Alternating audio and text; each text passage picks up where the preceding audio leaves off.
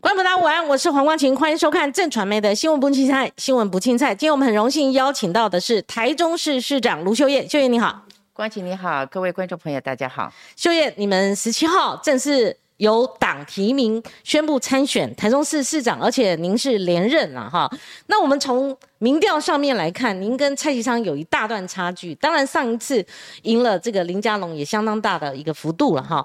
那我看了哈，这几个月来大概差距一直在二十八趴，甚至高到四十一点六趴。你怎么解析这个民调？呃，我个人呃参选呃八次哈，嗯。那我有一个最大的感想就是民调只能参考，嗯，因为有时候选举的结果是不是符合民调未必，所以呢，我想每一位这个现任的工作者都应该永远努力啊，战战兢兢。那我其实我觉得最可靠、最大的民调，嗯就是投票当天投票的结果。嗯那对现任者来讲，那你会很期待人民验收你过去这几年的政绩做得好不好啊？那就是最大的民调。对那如果说你过关，表示人民对你肯定；那如果说你失败，表示人民。啊，从用他的投票行为来否定你。嗯那对于新参选者来讲的话，那如果过关，那就表示说他的政见虽然他没有政绩，但是他的政见啊，他的理念获得民众的一个认同。嗯所以一般来讲，我大概都把民调当做参考而已哈，那不会是最重要的一个参考。啊，那其实我觉得，呃，最重要是你每一天、每一呃当下都要继续努力。好，所以，你怎么分析上一次打败林佳龙，为什么有这么大的差距？其实我自己从政以来最重要的哈，嗯啊、有几个重要的理念。第一个理念呢，就是为民喉舌。嗯呃，我想政治工作很重要，就是为民服务，传达人民的一些想法，嗯那解决人民的困难。那也因此呢，我选举老实讲，我不太是跟对手在选，那我每次都勉励自己，哈，我要诉诸民众。那然后呢，呃，我要怎么样告诉民众我想做什么事情？嗯我怎么替他们解决问题？那我怎么未来要怎么样把这个城市治理好？所以在那个过程当中，那我找到啊、呃发掘一些台中的问题。那因为我自己本身在台中太久哈，从政大概二三十年，是所以我知道我们的市民朋友对空屋、对经济啊，那对于这个政治是不是呃清廉透明，嗯一直有很大的疑虑跟想法。那也因此呢，我就是在竞选的过程当中，那告呃就是告诉民众，我了解他们的想法，嗯我了解他们的痛苦，那我愿意解决，我采取什么方法解决，诉诸民意，跟人民对话。嗯嗯那其实我从我跟民众的对话当中，我感受到他们有听进去，嗯而且他们觉得我很诚恳，嗯所以我觉得。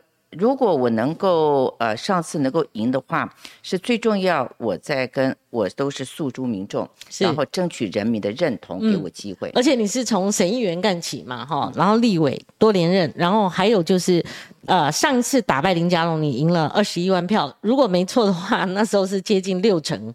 好，那当然以前这个胡市长哈、任内他的民调也是很高了哈，可是因为各种因素哈，那林佳龙他再任一任，后来你把他击败了哈，那这一次我刚刚讲的说这个幅度也一直到七月是拉大到四十一点六趴，那是最大的一个幅度哈，所以所以你看他们的阵仗摆出来，因为毕竟民进党执政嘛，好像你们很多，等一下我们会聊到说很多东西需要中央核定，你们才能够起跑，就跟新北市是一样的嘛哈，不管是呃捷运哈。延伸线或者任何的一个有涉及到中央，必须经过中央的这个关卡的时候，其实侯市长他自己也有自己点滴在心头啦哈。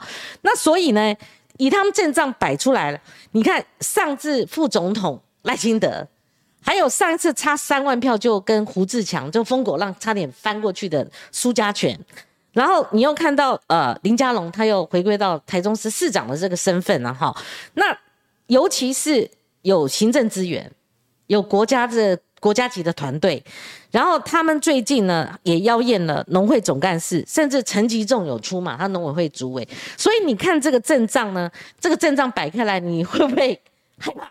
哦，觉得哇，来势汹汹，怕是不怕，但是有压力，有压力。因为我过去在中央当过六届的立法委员，嗯，那我是国会监督者，所以我知道中央政府的力量有多大，哈。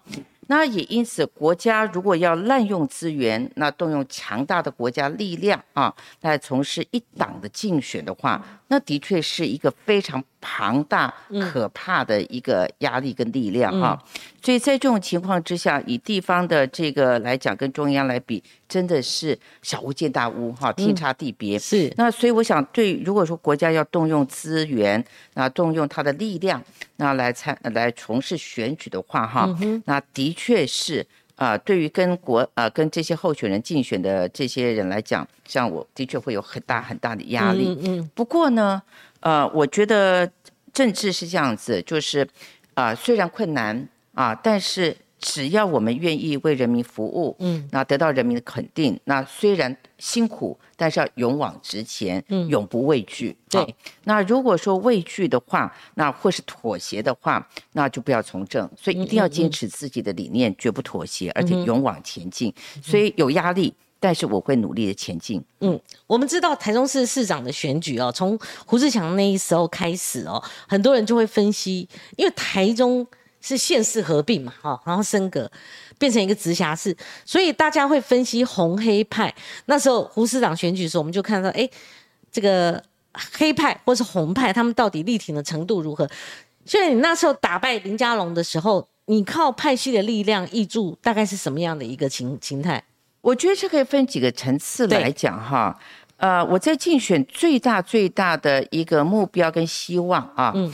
就是得到人民的认同，因为每一个政治人物的当选是一票一票得来的，对，所以每一个每一张票它是等值的，那每一张人民的付托啊都是珍贵的，所以我觉得呃，身呃身为这个政治人物或候选人很重要，真是就是争取全体人民的认同。对，那派系它的作用是什么呢？因为派系它是有组织的，嗯，那也因此呢，在使你的在竞选，如果可以得到他们的支持跟认同的话，在竞选过程当中，那他的动员力量或是组织力量会比较大一点点，也会比较省时一点哈。那譬如说。啊，我们一旦个别的候选人，有时候你要去，因为人民是他比较没有组织性嘛，那你有时候要举办活动的话，啊，或是造势活动，那一票一票动员总是辛苦的。那派系他如果愿意帮你动员的话，可以节省不少的这个时间成本等等之类的。所以，但是我觉得它的主体是什么？我们永远不要忘记了哈，啊，这个人民才是这场选战当中的主角，不管哪一场选战，因为。每一个政治人物在争取人民认同的过程当中，就是要让人民了解下一个四年，那我们的城市、我们的国家，或是我们的这个呃，我们民众应该要往哪个方向前进。所以在这种情况之下，永远不要忘记。人民才是选战中的主角，是啊那要以他们为主，以他们为主。那但是呢，啊，每一个团体，哈，那或者是派系，或者任何的组织。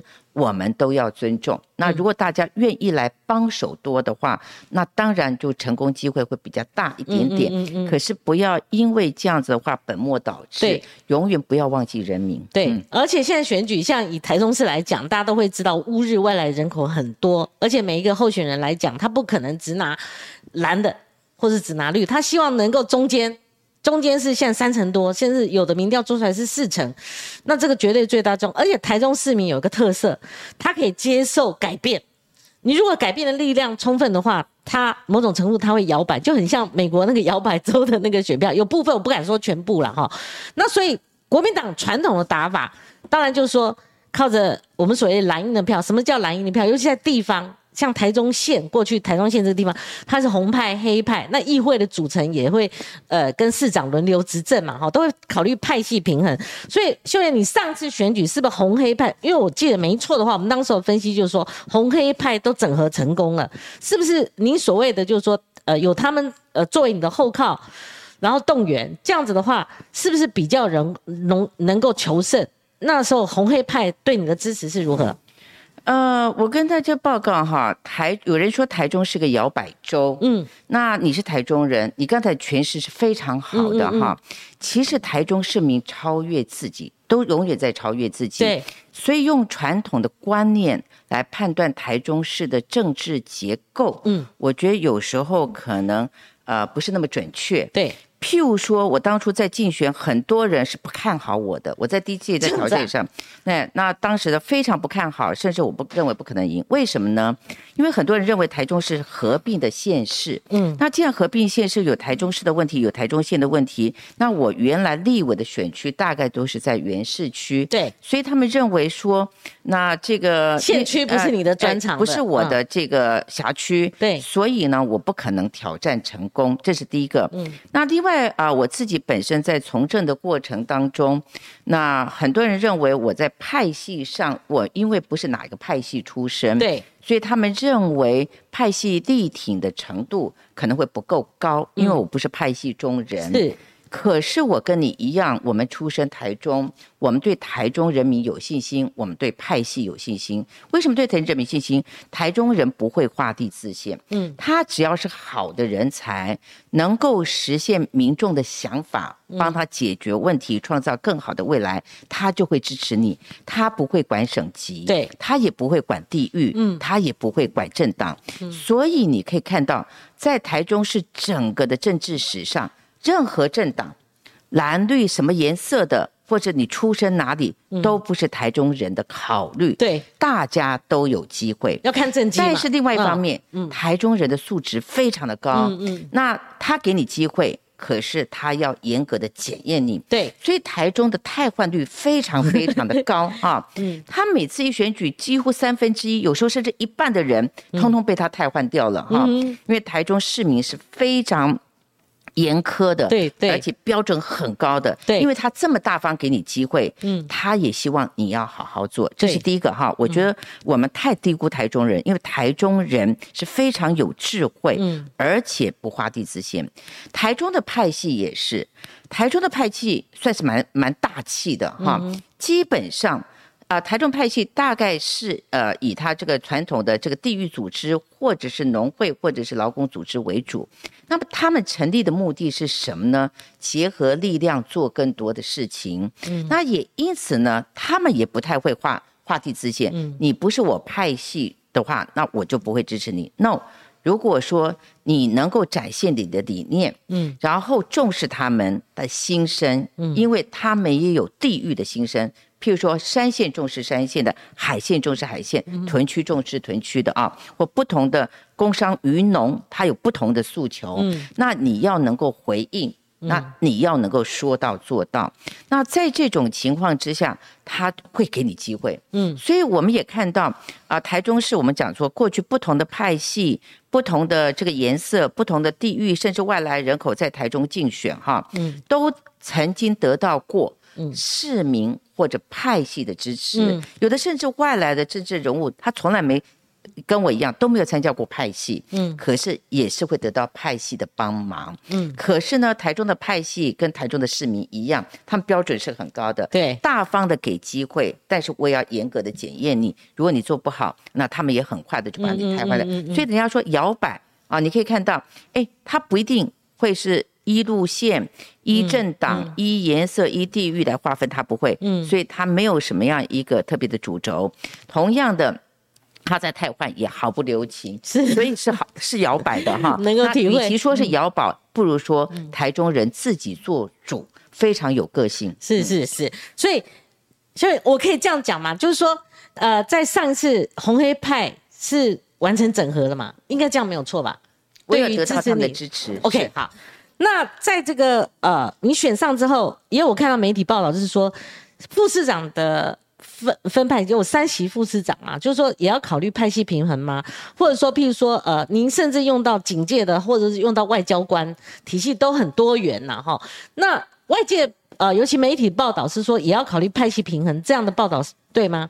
还是说你是怎么呃我人事怎么任用？我非常感谢台中市民、台中的派系或各个组织团体，啊、我上任以后没有给我任何干扰，嗯，我有，因为我们是呃全国第二大城市，所以按照人口结构，我可以有三个副市长。嗯，那我三个副市长完全是以结构为考量，就是我未来的市政工作，那结构为考量去这个邀请人来来担任哈。譬如我三个副市长，我是怎么样一个想法？第一个，我的内政一定要做好，城市治理一定要好。那城市治理要做好的过程当中，一定要了解地方，那长期参与台中，那他才知道台中的问题怎么去解决，而且要服务绩效。嗯，那另外我还考虑到性别平等啊，那我是女性的市长，那那我三位副长加起来一共四个人，所以我第一位邀请的是杨琼英委员哈，他跟我一样担任过六届。的立法委员，两届的省议员，因为他县区的，对，那他对地方非常的了解，而且服务绩效很好，而且形象口碑都受到市民的肯定。那她又是女性，所以呢，那她对台中的内政、城市治理很清楚哈，可以成为我的辅佐。那也因此呢，我就是邀请她担任。第二位是什么？因为我们台中是个大城市，尤其我们是中部地区七县市唯一的直辖市，所以交通治安特别复杂啊。台北的话有三个直辖市，有双北再加桃园，它可以分担。可是台中是不是所有好的在台中，然后不好的也会在台中？所以城市的治理跟安全特别特别重要。所以我当时就在想说，我要找一位在治安上啊，他本身有口碑、有能力。而且有这个备份的，那找来找去就找到陈副市长。那陈子敬副市长，他当过中华民国五大警察系统的局长，嗯，包括高高工局，呃，这公公高速公路局的警察局长，包括呃航空警察局局长，一般县市的他当过台南县的警察局，对，他当过五大系统局长，他的辈分很高，对。他甚至比前任的这个陈嘉兴署长。还有像我们现任的这个侯友谊市长，都要称他为老师。哦，这样子啊。他在警界的辈分非常高，而且口碑很好，能力很强。所以呢，他他不是我服，他没有参与过我的服选，不是啊。我甚至在我就任之前，我只跟他见过一次面。嗯，那但那但是因为我的我就是给市民承诺，我也自认我一定要把台中的安全。治安、公安做好，嗯，所以我这个另外一个副市长，他的任务很重要哈。那也因此，我邀请了陈子敬副市长来担任副市长。我邀请他的时候，他非常的讶异。因为我跟他几乎不认识，嗯，我呃我们只见过一次面，而且还是别人的场合，在一个公众场合，那这样见过面，那所以呢，他那我就告诉他我为什么请他来当我的副市长，那所以我们完全没有任何关系，他也没有任何人推荐啊。那第三个就是我，因为我们是呃这个台湾第二大城市，我们要我们是个国际化的城市，嗯，那国际化城市你国际事务非常的多，那么也因此呢，我们要把台。中行销到全世界，不管在经济、在农业、在服务业，或在孩子们的留学、文化教育，那大家交流，国际事务非常重要，所以。啊，我也是想来想去，那各种打听，那我邀请了令狐副市长哈，他当过外交部的次长，我们中华民国非常优秀的外交官，那驻驻任很多国家，我邀请他担任我副长。我在邀请他之前，我们没有见过面，也是没见过面，没有见过面。那我纯粹就是说，从我城市的发展、市政的治理的方向跟角度，那我邀请了他，所以我约他见面的时候，跟他谈的时候，那我没有当下邀他，我。只是在跟他谈谈他的想法理念。那那因为那个那啊，回去我再经过了解后，那我就是跟他开口说我要这样。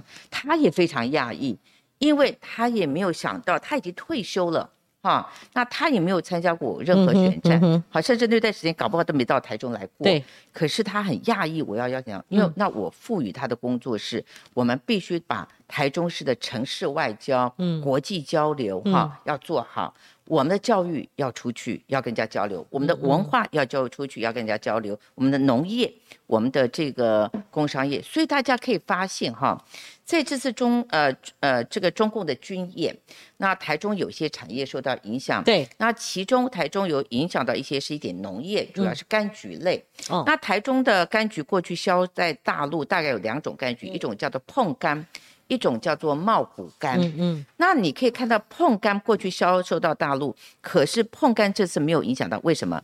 因为前两年我们已经注意到两岸跟国际情势的转变，所以碰柑类大概两年前就没有开始销大陆，我们就把它转移市场了。哦，那像这个茂谷柑，还有一点，但是茂谷柑我们也不断在分散市场。譬如说，我们呃三年前它大概将近一千啊公吨左右，那到了去年降到两百零二公吨啊，那就是我们就还剩最后一批还没有分散市场。嗯那所以像这些事物，农业或者是工业或者商业，那我们要做全对全世界做这样的一个交流啊，或做这样的生意，那我们一定要有一位对国际事务非常了解的哈，他才有办法来进行这样的一个工作。那所以。我们的令狐副市长就扮演这样的角色，哦，所以你可以看到哈，有人在说哈，啊呃，卢秀燕担任市长以后，她的内阁组成率性而为。嗯我为什么有率性的条件？嗯我感谢市民赋予我权利，嗯啊，嗯给我全权阻隔的权利。我也感谢不管是派系任何的组织团体，从来没有干扰过我。那所以让我能够按照自己对城市治理想法去阻隔。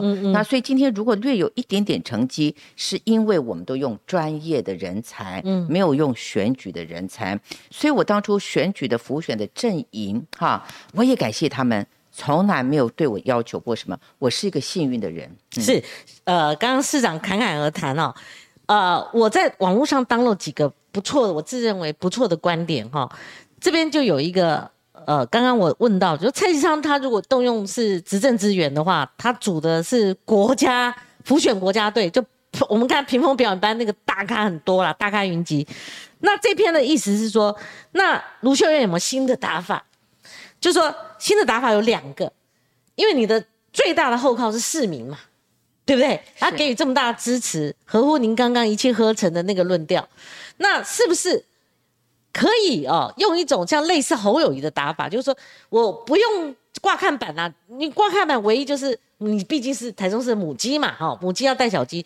此外，你要不要设竞选总部？你要不要有那种传统那种打法？要不要主委？要不要那么大的阵仗摆出来这样子啊？你你的浮选阵容现在是什么？有没有考虑用新的打法？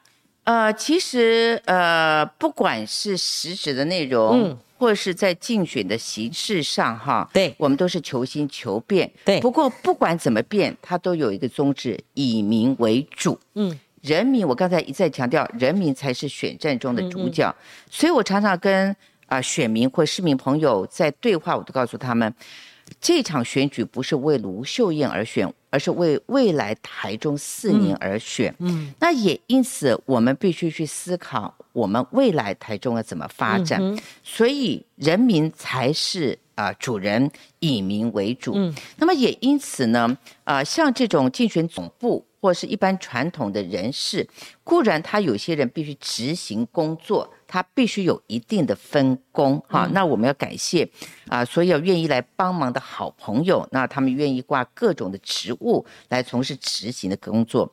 可是人民是头家，好、那我想在我们的啊历次的选举当中，尤其在这次的选举当中，我们会有更大的改变。例如，那、嗯当然，那因为现今天我才呃这两天我才获得提名哈，那我现在还是以市政工作为主，那也因此我们还在筹组当中，嗯，那到时候再来跟大家报告，应该会有一心耳目。是谢谢，其实就是触角，你还是要用触角深入每一个你所谓的头家那边嘛，所以你还是要有执行者嘛，哈。市长就是说，您上次第一次参选的时候，有一个石破天惊的决定，哈，是最后丢出来了，你辞去立委，背水一战嘛，哈。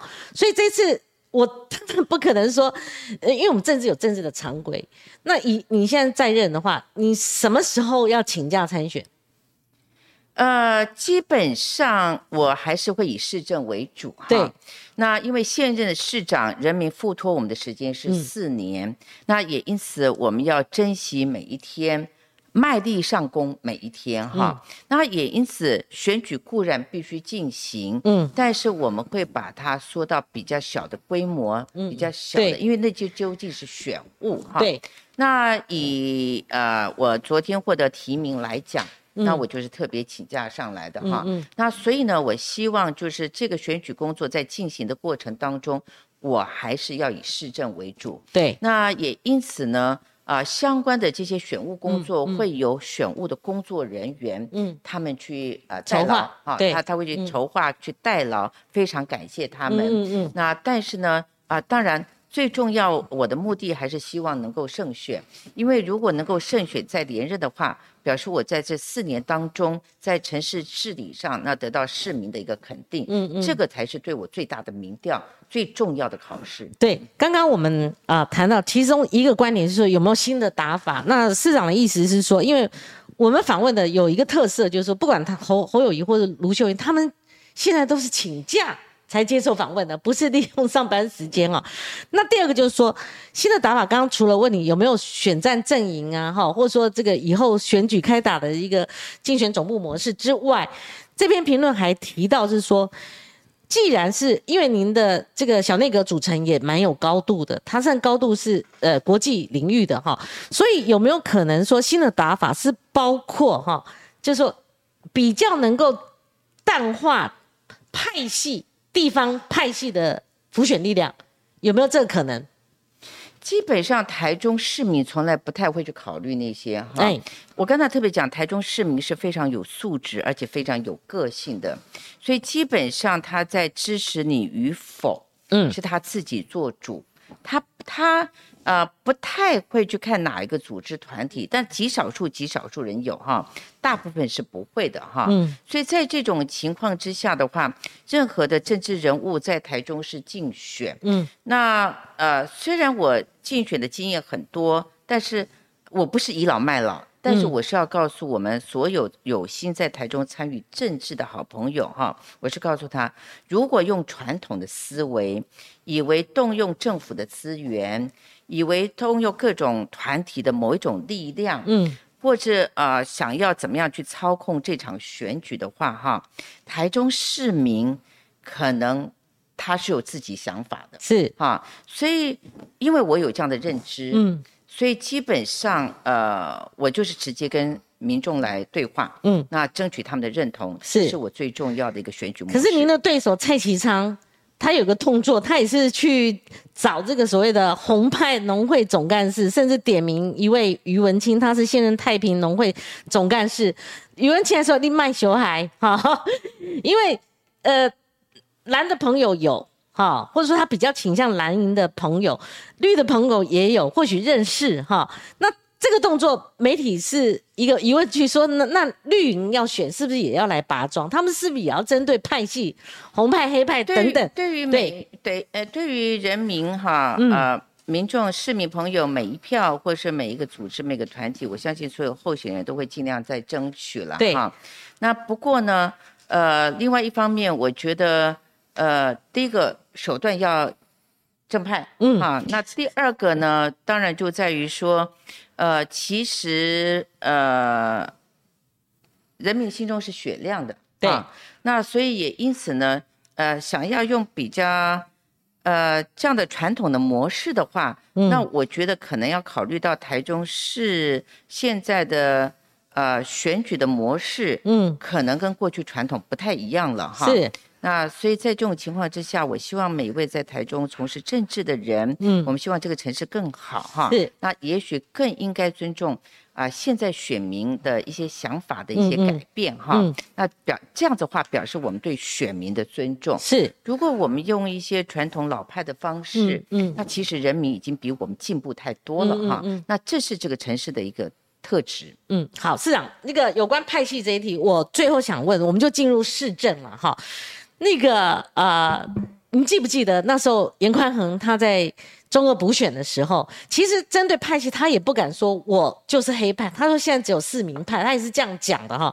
可是当时候三十年在在地生根，而且他服务很好，真的这不会演哦。他输给六十天空降的这个林静怡嘛，哈。当时候媒体你知道，特定的媒体他们一直在探讨说严宽恒模式，就是民进党打出这个严宽恒模式有没有可能复制在蓝营的县市首长哦？那我说一个我感受，那时候说连侯友谊都不保，当然也有点到张立善啊，哈，或者说宜兰的林之妙等等。当然那时候也有也有说哦，这个有一些议题，不捷运蓝线，或者说在严宽恒竞选的期间有爆发过，他们有打过的这些议题，他们都会想办法牵扯到你，对不对？所以当时候你会被，因为这个有一段时间，但是我们第一次本节目第一次开了。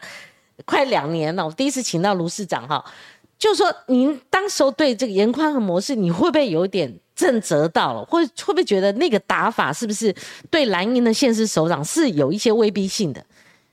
呃，其实我没有很意外，没有很意外。那因为我跟民进党交手很多年哦，那呃，我知道有的政党习惯是不惜动用任何的一些资源哈，那甚至。政府的资源，哈，那在从事竞选工作，嗯，那有时候一时或许能够得逞，可是台湾人民在进步当中，那台湾就是每隔一段时间，台湾选举也很多，所以我一直对人民有信心，嗯，我觉得人民慢慢会看清楚很多事情，也会超脱那些事情，哈，那所以虽然有时候会得逞。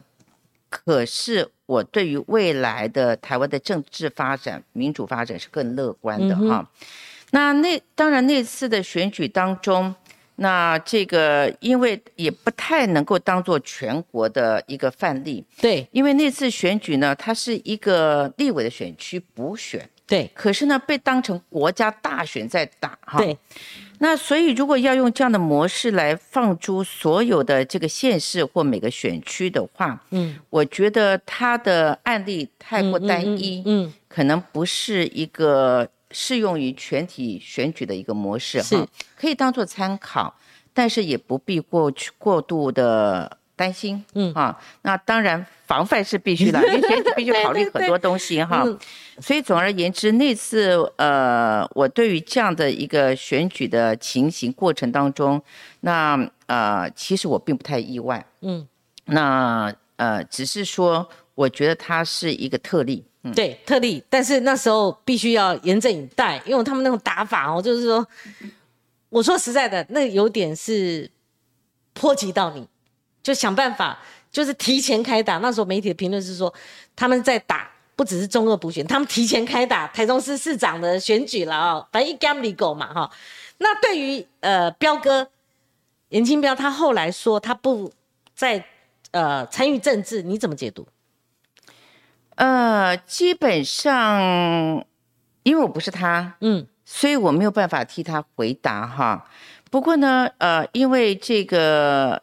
严董事长他家里也有人从政哈，那下一代已经从政了，所以世代交替也许是他的想法，世代交替哈，这是第一个。嗯，那另外呢，他有很多其他的这些民俗或是文化的事物在进行当中。嗯。那也许也是他的想法，嗯，那但是因为我不是他本人，所以我没有办法替他回答，嗯，那呃，只是因为他的子女在从政，世代交替，也许是，也许是我判断，我觉得是一个比较可能的原因。那是不是意味着他以后在竞选期间，在那个造势台上，他不会站上去？因为我发他通告都发不到，因为他说不参与政治的话，你就很难找到他，是不是有这个意味？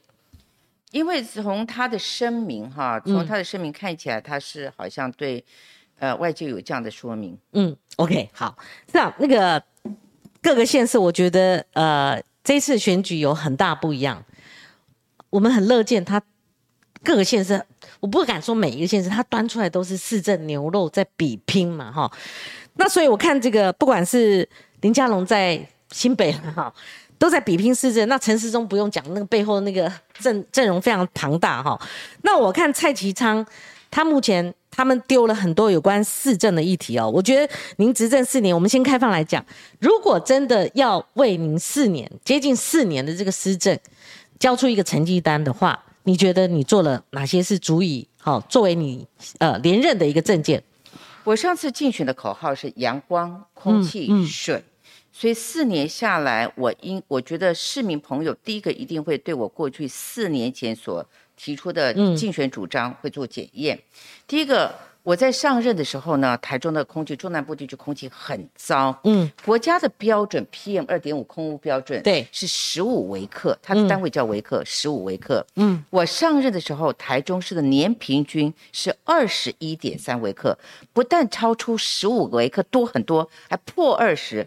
二十一点三微克，那经过我们提出蓝天白云计划这几年这三年来全力以赴在呃治理空污，这是全世界最难的工作之一。可是我可以跟市民朋友报告，那到了今年六月份，过去三年半结算下来，我们的 PM 二点五空污标准，嗯，不但达到国家标准。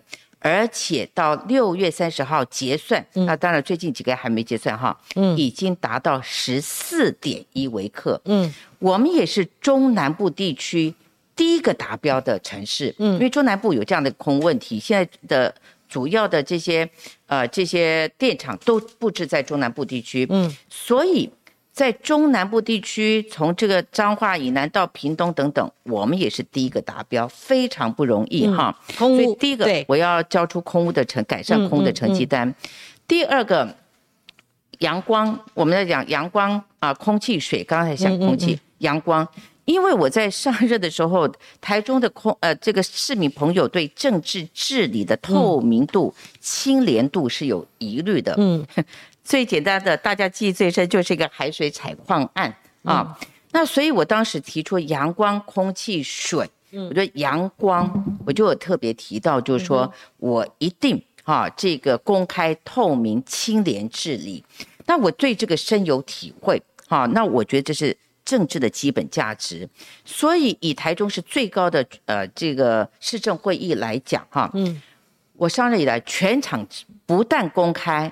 而且全场直播，每一个市民朋友现场直播，嗯，这是非常不容易做到的哈，嗯，那因为所有的预算案、法案、重大的人事案，嗯，或者都要经过一周一次的市政会议，嗯，我也规定台中市政府所有签的 M O U 全部要公开上网，嗯，哈，那说到做到，那因此我相信在政治的清廉透明以及它的这个治理上。那我也缴出一张成绩单。是水的话，就讲活水经济哈。嗯嗯。那中央经济好不好，不是你自己说，要中央说。中央有每年都有评比。那我刚上任的时候，台中在几个经济指标，大概有三四项是全国第一。嗯，那我们不是全国最多。那我上任，我们到现在为止，我们已经有十项的经济指标是全国第一名，而且这是全国经济指标第一名最多的城市，在乐度第一名。譬如说，啊，一个这个城市，人家愿不愿意来这边设公司行号、设工厂、设立公司的成长数，经济这么不景气，疫情严重，在台中设立公司的成长数六度第一名，嗯，设立工厂的成长数。也六度第一名，可是这有可能是纸上公司或纸上工厂，所以你要看它的资本额，它资金有没有进来。设在台中的公司或工厂或者商家，它的投资的资本额成长率，我们也是六度第一名。我们的因为。投资这么多，我上任到现在，投资的外资或者本国的呃资金进来台中市破两兆，嗯，那这两兆造就的就业机会，使得台中市的失业率，嗯，去年今年都是六度最低，我们去年是三点九，今年到了六月更低，嗯，到了三点六，也是六度最低，嗯，因为。更多的工作就业机会，这在疫情当中是非常不容易的事情，所以这就是活水经济，阳光改善，呃呃，做我们的城市公开透明、清廉治理，空气改善空污，水活水经济。那我们创办，我在三年前我们创办了台中购物节，台中购物节很多城市早就在办了。哈，很多的这个直辖市或者地方的县市都在办，我们是最晚办的，我上任以后才开办。哈，我们第一年哇，我们的这个呃登录的营业额是二十五亿，我们第一年二十五亿不多，已经是六度第一名，全国第一名，因为第二名是十几亿。嗯，啊，一般讲政府办的购物节嘛，大概就是一个形式。嗯嗯，那第二年高达九十亿，遥遥领先，把第二名甩得更多了。哦。第三年就是去年，因为搭配五倍券，我们达到两百九十一亿。哦，那成长幅度。石破天惊，对。全国人都在。我听说有几个县市，今年我要办第四年，对。我听说今年有有一两个县市说，那不要跟台中比的，我们一样叫购物节，我们成绩这么差，开始。不是，他们就他们要改名字，然后改叫什么快乐购啊，或改什么的，嗯就不要叫 购物节，这样就就不用比较。那表示，因为我是六都唯一的女市长，我在这个经济方面我会比较重视，因为我觉得一个城市经济很重要，嗯，所以阳光、空气、水、活水经济哈，那这就是我这三年半以来交给市民的成绩单。好，市长你可以喝口水哈。我接下来就是说，您如果不忌讳的话，像您的对手就像射飞镖一样丢出很多市政，那因为你是本位嘛，你就是在任的市长，所以我们也某种程度我们来对比一下，那也接受他们的挑战哦。就说现在执政是中央，有哪些建设在你手上？现在还没有经过中央核定，或者卡关卡在中央的，因为蔡一昌他会说，我争取到多少，我担任这个，我一旦担任市长的时候，我跟中央关系好啊，哈，我可以帮你们争取到什么？可不可以跟我们厘清这个中间？因为很多人不懂啊，他认为就是你台中市市长的责任嘛，哦，你可以跟我们隶属一下，包括哪些是现在卡在中央的？呃，我跟大家报告哈，嗯，呃，因为我们是采取比较中央集权集钱的国家，譬如说，人民最大的缴税对象不是地方政府，人民最国家最大的税收来源有几个？第一个是人民的所得，个人所得税不是交给地方政府，是交给中央。嗯，公司行号它赚钱的营业所得税也是交给中央。嗯，还有营业税，你每一笔交易要抽五趴的营业税，也是交给中央。地方政府它本身的这个经费的这个呃收入裁源税收是小的，像牌照、房屋税、地价税，像这种房地产的这种所谓的税哈，嗯，或者是像这个汽车税、呃燃料税啦、牌照税，这个是叫地方政府。嗯，那以台中市来讲的话，一年台中市民要给中缴给中央的预呃的税收大概一千五百亿，那我们属于地缴给地方政府的，我们大概是五百亿左右，大概是三比一。嗯，那我们因为是比较集权跟集钱的国家，那也因此呢，地方的很多的这个建设。必须仰赖中央来补助，因为我钱交给你了，那你当然就应该来补助我。那它的这个补助款有分三种，一种叫做一般补助款，它是有公式计算的、啊，譬如说你缴了多少税，那我就应该回馈多少给你。哪些建设、哪些福利是属于一般补助款，它会按照公式给你。另外一种叫统筹分配款，它也有公式，不过这统筹分配款也一样哈、第一个呢。他自己中央自留的多一点，那给地方的呢？啊，它也是有一个公式。那这个统筹分配款也很多年都没有调整了哈。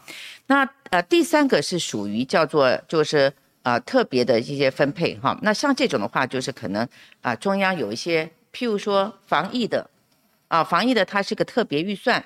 那他要给你哪个县市多点，哪个少点，可能他都就说了算。所以中央有很多是属于这种情形。那这种情形，这像这种这样的这种预算呢，它本身呃金额非常的庞大，那比较也不公开，也不透明哈。那这就是我们常常要去争取的地方。那也因此呢，我要让这个所有民众了解啊，地方政府都很努力，可是因为我们主要的税收财源是在中央，嗯，所以我们也可是即使在这种情况之下，每个地方政府、台中市政府非常的努力，我们有很多东西自力完成啊，因为我们可能有时候比较没有得到很多关爱的延伸。嗯，我们台中市我们要做会展中心，像台北的世贸，我们要做会展中心，等了十年都没有。你看台北的会世贸中心已经开营运二十年了，台中市民从台北世贸中心开始有，我们就希望中部地区有自己一个大的会展中心，等了二十年都没有等到。那就意思说，即使我当执政，林佳龙执政也没有。所以当初我竞选的时候，我就说，我一定，因为这是跟经济有关系哈，那我们一定要来盖这个东西。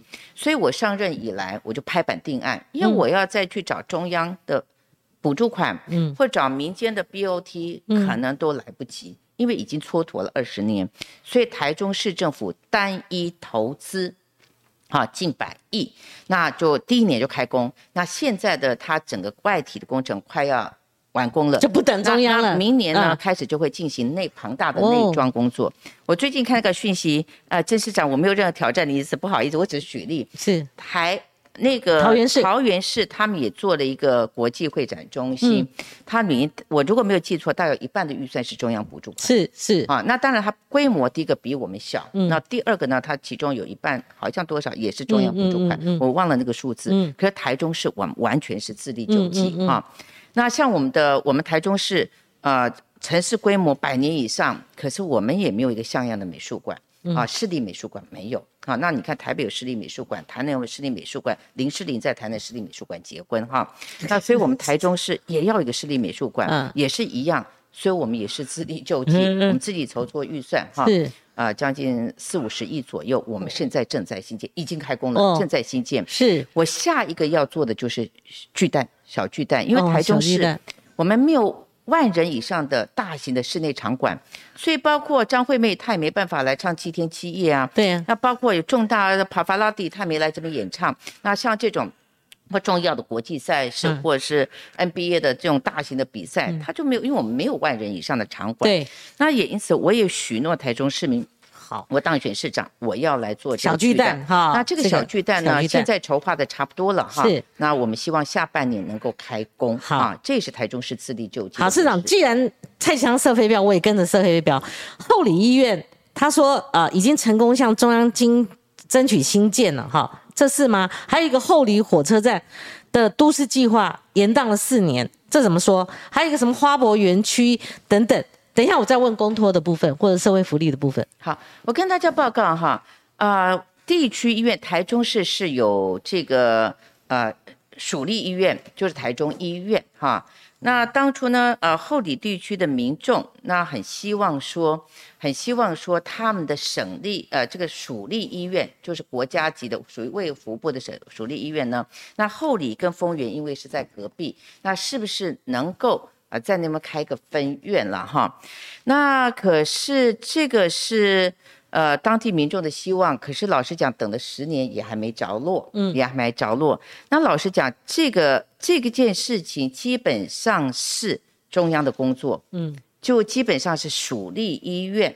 那他本哦。身应该要去做，他现在是布立了哎，对，啊部立医院卫对不起啊福部的以前属立事情了。现在是布立医院，所以基本上这不是台中的市政，基本上，但是我们乐观其成，对呀。那我们也希望立委多多加油，对。啊，那卫福部多多关照哈，那让这个虽然它不是属于啊、市府所管。部立医院不属嗯于市府所管，但是呢，如果说这个啊布立丰原医院，嗯。那愿意在这个后里隔壁开一个分院的话，我们乐观其成。嗯那在相关的这些土地啦或者建筑法规啦，我们会全力协助。那后里火车站是市府全责吗？是是因为那个地方现在还有很多的争议嗯啊。那我知道有些人对土地很感兴趣，嗯啊，那对于重化啦等等很感兴趣，嗯，可是是否在做呃相关的都市计划过程当中，一定要求嗯公开、公正，嗯不能图利少数人。那我知道有些人对这个事情有期待啊，那我也知道台中市有很多的这个相关的这些。都有人在期待当中，但是我会坚持 是。啊，我会这要坚持听得懂哈。嗯，对，好，那我就听得懂。那捷运也是呃兵家必争啦，哈，就说他选举每次都会变一个焦点哈。我们台中是有绿线了。绿线他们就打个亏损，可是他们没有比较高铁有没有亏损，桃机有没有亏损，好，还有北捷有没有亏损，那这是一回事。那他们同样打蓝线，蓝线其实在上次严宽恒参选的时候就两派激激激烈的争执了哈。那不外乎说绿营他因为扣一个是被特定人圈地了哦，等等。那这个进度我一路有跟，他到底是后来也是卡在中央没有核定嘛？哦，所以这个纷争怎么样化解？呃，选举当中大家都可以开支票啦。对，我一定要开工，我一定要完工，但是我们要先检验过去。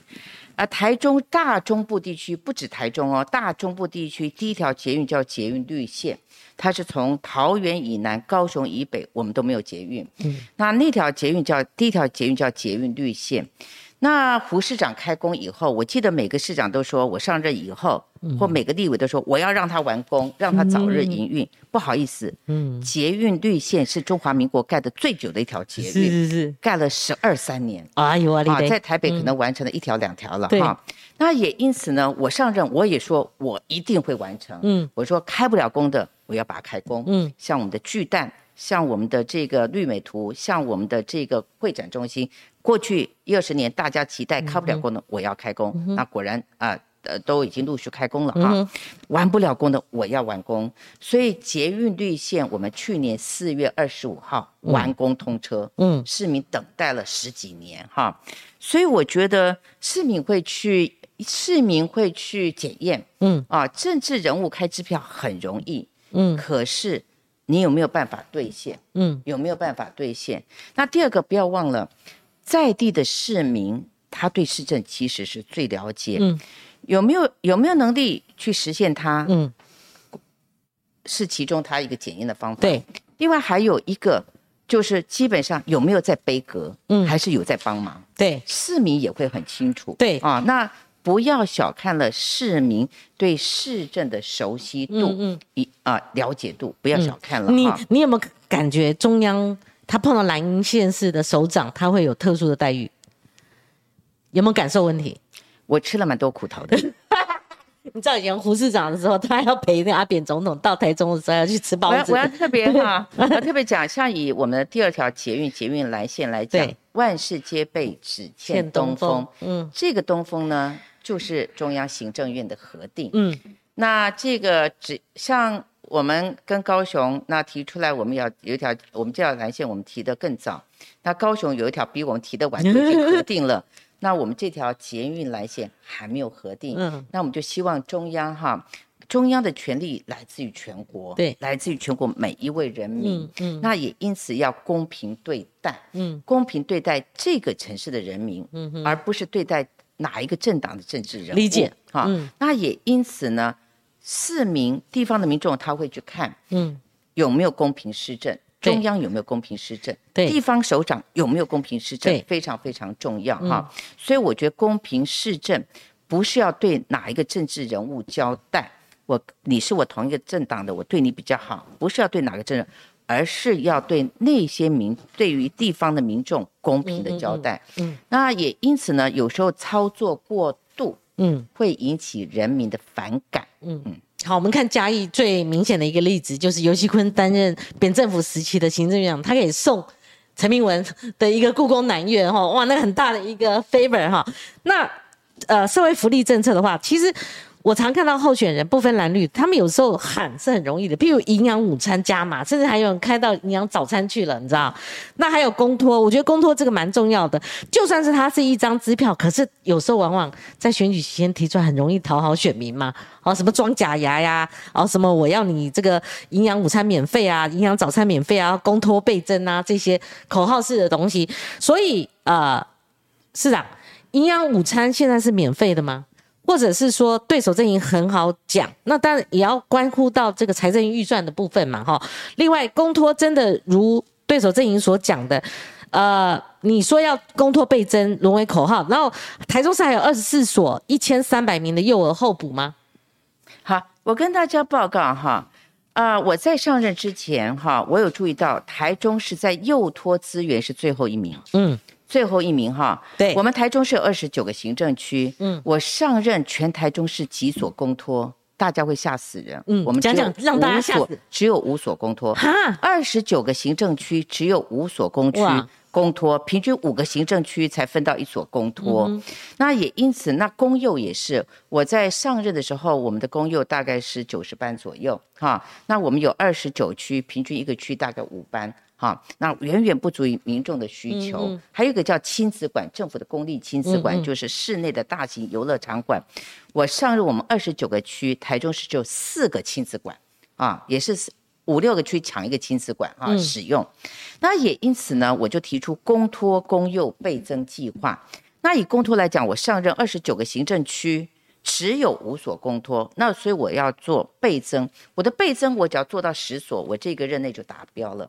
但是我现在已经推进到第二十四所完工，五倍增了。我当初只想倍增，因为我想，哎，做五座做了十年才做了五所，那是不是很困难呢？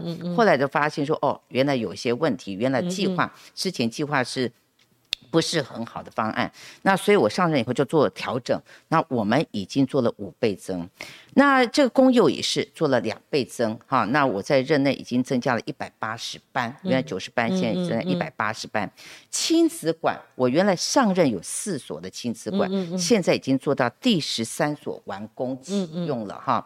所以我们有的是五倍增，有的是三倍增，要有的是四倍增，那谁接？如果谁接，他就轻松了。那那那，所以呢？呃，基本上市民朋友都蛮清楚的哈。嗯。那像以公投来讲，我们原来是最后一名。那因为我们基础太低，二十九区只有五所，所以我是最后一名。但是我们现在已经把拉到啊这个倒数第二名、第五名了。那我有信心，明年因为我们还在做，明年应该会到第三、第四名或第三名，拉到中段班。嗯。那因为。剩下的计预算大概已经盘出来，而且地点都找到了，所以只是等在开工、在施工当中。所以我相信明年应该可以达到第三、第四，达到中，就从最后一名拉到那个哈。那也因此呢，啊，其实这样的情形，市民朋友大概清楚哈。这是有关于我们刚才在讲，呃，公托的部分，那营养午餐的部分很好营养午餐呢，也对也不对，因为台中是有营养午餐，已经有营养午餐了，呃，免费的营养午餐，针对谁？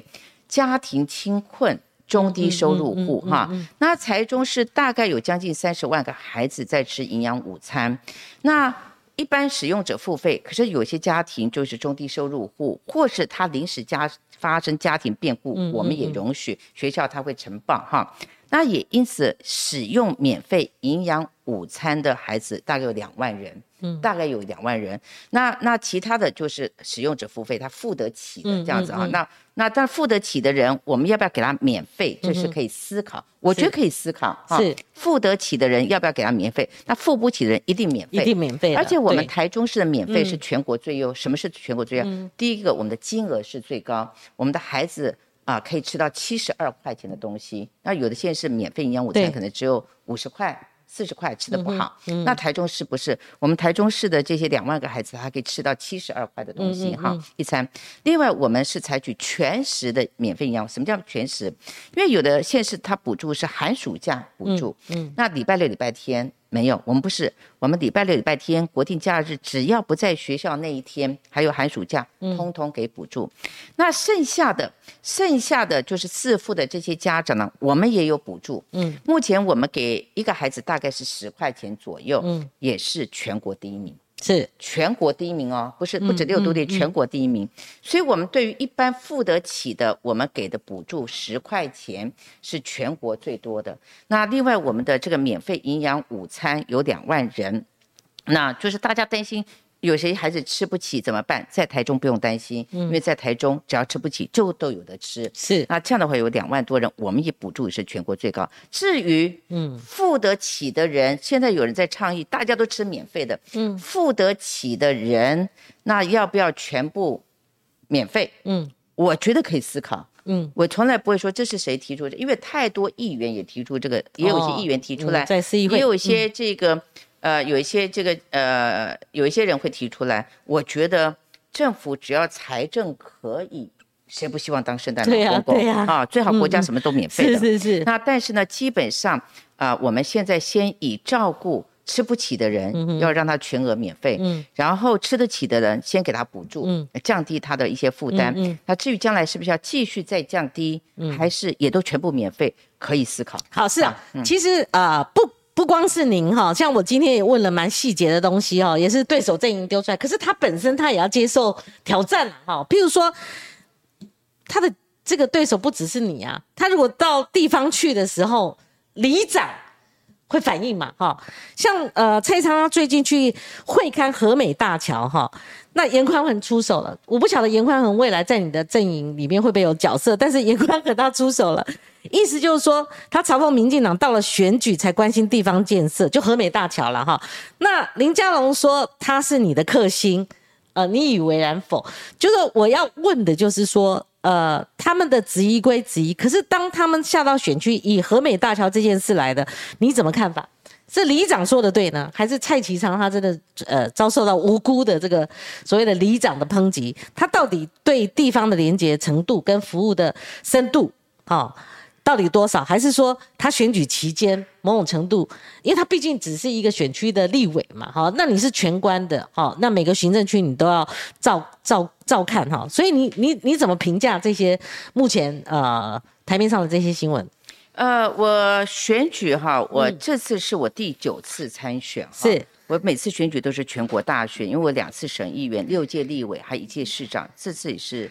呃，市长哈，那我九次的选举都有一个特色，我不太跟对手针锋相对。以前跟林市长是，现在跟蔡副院长也是，我不太会去回应评论他的一些想法。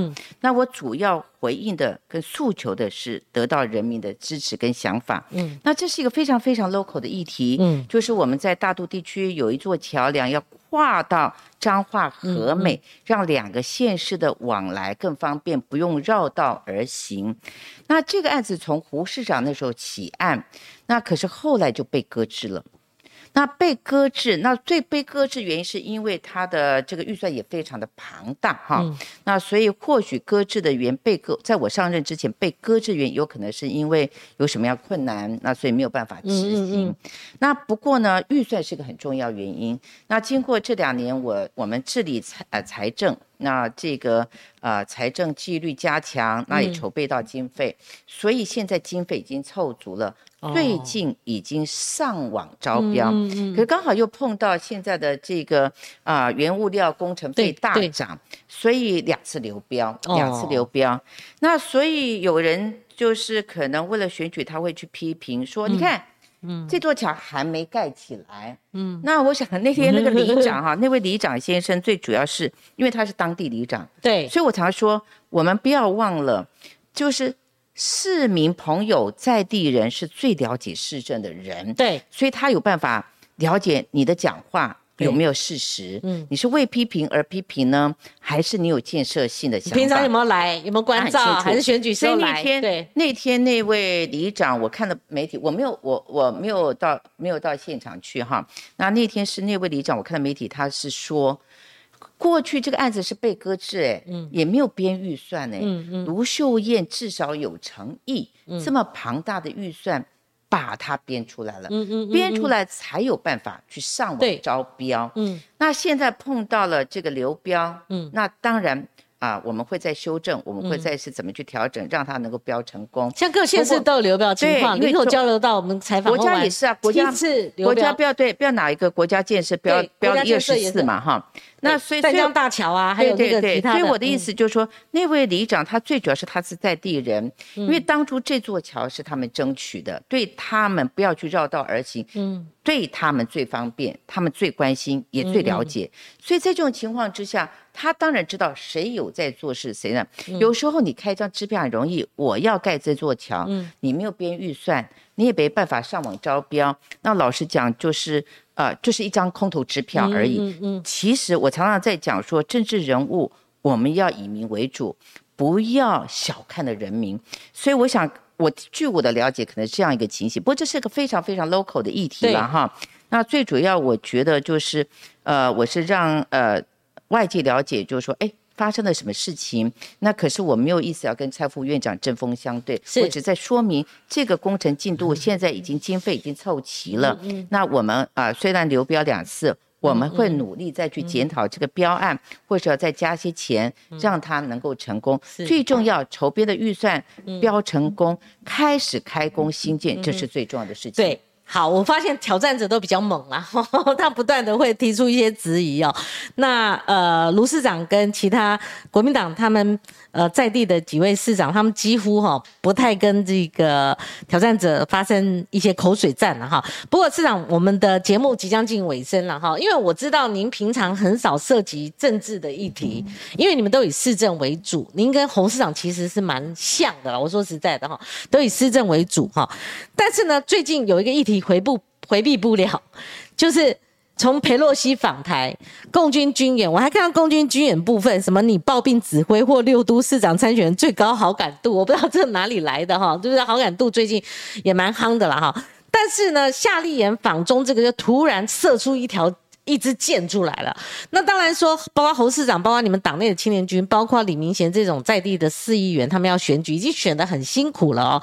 那当然还有吴碧珠议长，他也来过我节目，他也说时机不太恰当。好，这敏感的时机等等等，但是朱立伦朱主席他后来在你们几位地方诸侯跟参选人已经对这个事情有了一些看法了哦，很婉转的表达一些看法的时候，他又认为说我们做的是对的，哈，那夏立言等人他们附中其实是为了避免战争什么的哈，那那个呃目的性似乎没有说得很清楚，跟他们到底持什么样的态度都。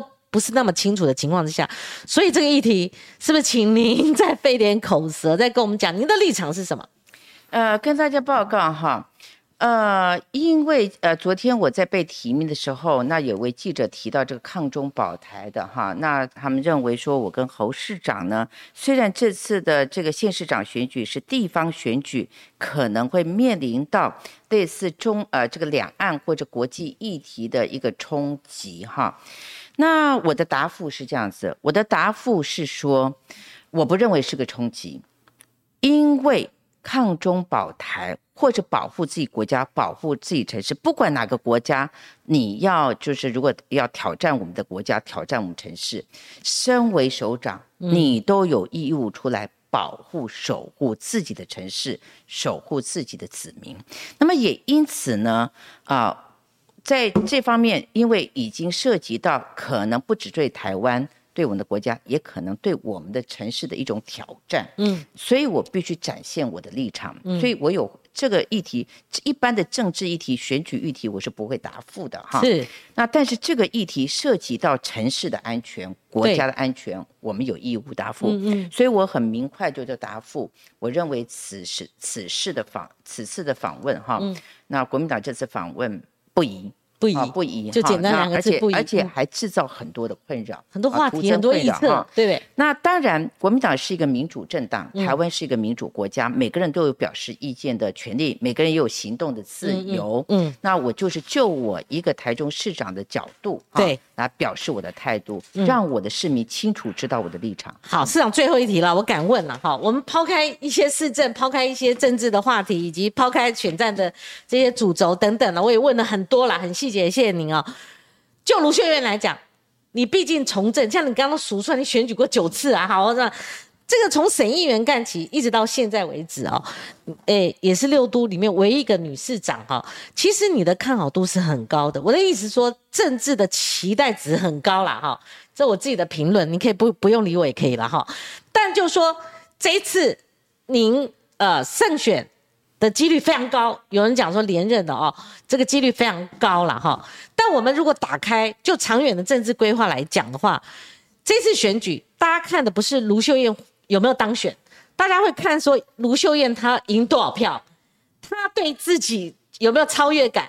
就是说，如果我过去拿的是五成，讲我随便讲，那上次是拿五成五成三，你的得票率是不记得了。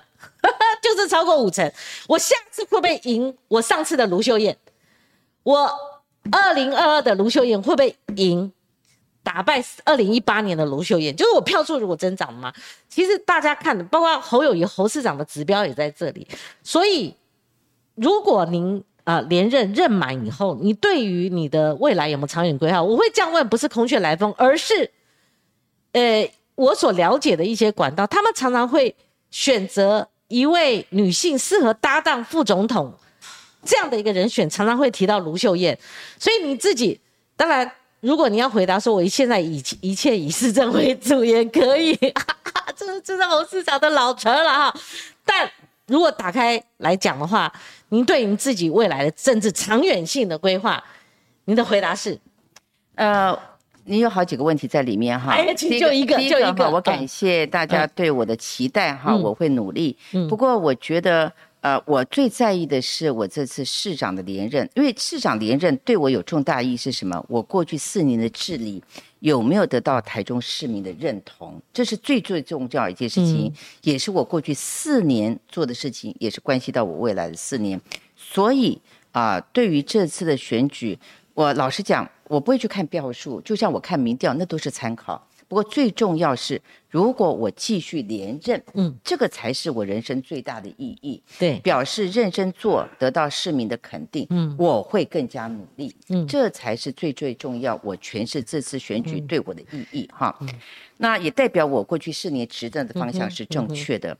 那这个很多，我就发。因为我很我太忙了，我都是忙在当下。当下我台中的市的呃城市治理要做好，那我对市民的允诺在四年内要尽快的把它完全完成哈。那我现在大概已经达到九十五、九十六呃达标了，那还有几趴我们必须继续努力。剩下这几个月当中，那我发现说大家对我未来的。规划跟想期待，嗯，比我本人还多，还热衷啊，比我还多哈。谢谢大家的厚爱了，谢谢。好，今天其实一个小时这么长时间，而且不进广告，卢卢市长连口水都还没喝哦。我的问题这样啪啪啪啪这样出来啊。不过我们在一个小时内谈了非常多的议题哦，这可能是卢秀燕卢市长啊近年来说话比较多的。对，谢谢他呃，在七月呃八月十七号正式被提名参选市长连任的时候，接受我们首度的哈专访，就是各家媒体第一家的专访。也谢谢卢市长。那我对每位候选人都是这样讲的：加油，加油！哈，那呃，作为一个台中市民呢，我们当然是希望说，我们台中市迎来一位市长，是市民的福气。那这样的话，我的哥哥、我的小呃哥哥的小孩、我的嫂子，他们都还在台中市。那这样的话，他们也是受惠的几几位啦，哈，几位，呃，父母亲已经过世了哈。我想说，很多呃，我们讲万家灯火嘛，他们。这么关注选举，不外乎就是这么回事嘛，哈。所以今天非常感谢卢市长接受台中检验一下我们的空气。检验，好好好的好的。没有投票权呐，我们已经没有投，但是在检验哈。OK OK，好啊呃，市长，我们一起跟观众朋友说再见，因为是礼拜四中午的播出，我们节目一到四，所以我们要说下个礼拜再见喽。好，下礼拜见，拜拜，谢谢。